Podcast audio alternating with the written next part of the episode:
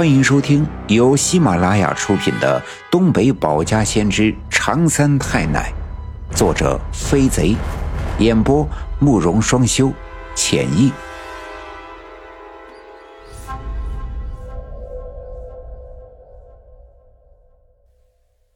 第二百九十九章，李文丽寒心再如苦，律师法照妖梳妆记。我去李文学的小卖店，其实是想去见见李文学。尽管我没想好见了他该说些什么，但我觉得这事情就这样拖着，总不是个方法。我知道李文学之所以这样做，是因为对白小军的爱太深，不希望小军受到一丁点的伤害。不过退一步说，即便他真的得手了，也不可能保住小军的安全。那些妖邪一旦凑齐了四个十月初八的灵魂，便会冲破封印，为祸人间。我觉得应该把这些完全的告诉李文学。在别人的眼里，李文学是个精神不太正常的半疯。尽管和白小娟结婚后比以前好转了很多，但仍旧和正常人有区别。但在我看来，李文学的心里一定藏着别人不懂也看不穿的东西。也正是这些东西，才让他不止一次的做出另类的事情。当我走进小卖店的时候，才发现，在柜台里面打扫尘土的仍旧是李文丽。见我来了，满脸带笑。李文丽这人一直就这样，不管见到大人孩子，总是笑脸相迎，跟谁都有个客气劲儿。尤其是见到我，二话没说，先从货架上抓了一块糖，塞进我的手里。见我跟他打听他弟弟李文学，李文丽叹了一口气：“哎，大勇啊，虽然你只有八岁，但我心里知道你家不是普通的家庭。从你奶奶搬来咱们刘家镇呀，就没少为咱们村子里的这些破烂的邪门的事儿操心费力。现在他走了，你也不是一般人。看来你们家供奉的保家仙儿呀，这是真灵啊！”听他的口气，我知道他这是心里有事，便靠着柜门站住，扒开一块他给我的糖块，塞进嘴里，一股甜丝丝的味道在嘴里升起，顺着舌根流淌进我的喉咙。我抬头看着李文丽说：“文丽大伯，你这是心里有事儿？”听我这么一说，李文丽点了点头，啧啧的赞叹：“哎，我就说嘛。”你这孩子绝对不一样，一眼就看出来了。我这心里啊憋闷了挺长时间了。哎，那说说看，看我能不能帮上点啥忙？我慢悠悠的说道，目光深沉的看着李文丽。我的目光与李文丽的相对，李文丽吓了一跳。她从没想到，一个八岁的孩子竟然有如此深邃温健的目光。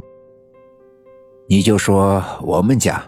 你文学书这命，自打进了我们李家，我们全家就一直对他特别的好。寻思着他从小就命苦，别再让他再受气遭罪的。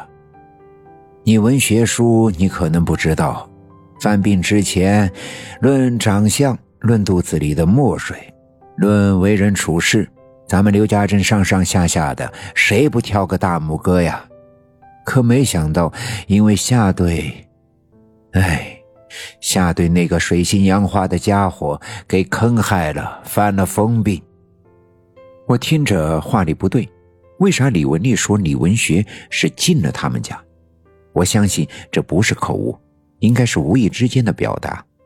但我没打断他，听着他继续说：“他犯疯那些年，我这心里啊比谁都煎熬，就寻思着，哪怕让我犯病。”换了他好好的该多好，他好好的，我那死去的爹妈也就能瞑目了。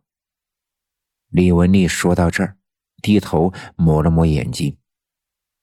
他和小娟儿结婚之后，眼看着他的精神一天比一天好，日子也一天比一天顺当，我就寻思着，这好日子总算是来了，心里别提多乐呵了。